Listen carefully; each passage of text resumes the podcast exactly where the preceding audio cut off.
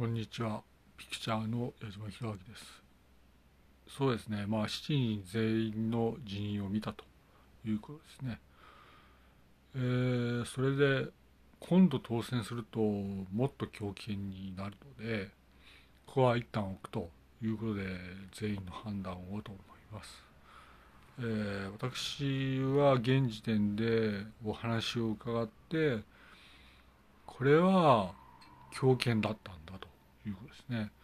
これは強権だったので、次に当選しちゃうと、凄まじい強権になるのでやめておこうと。7人全員に進めます。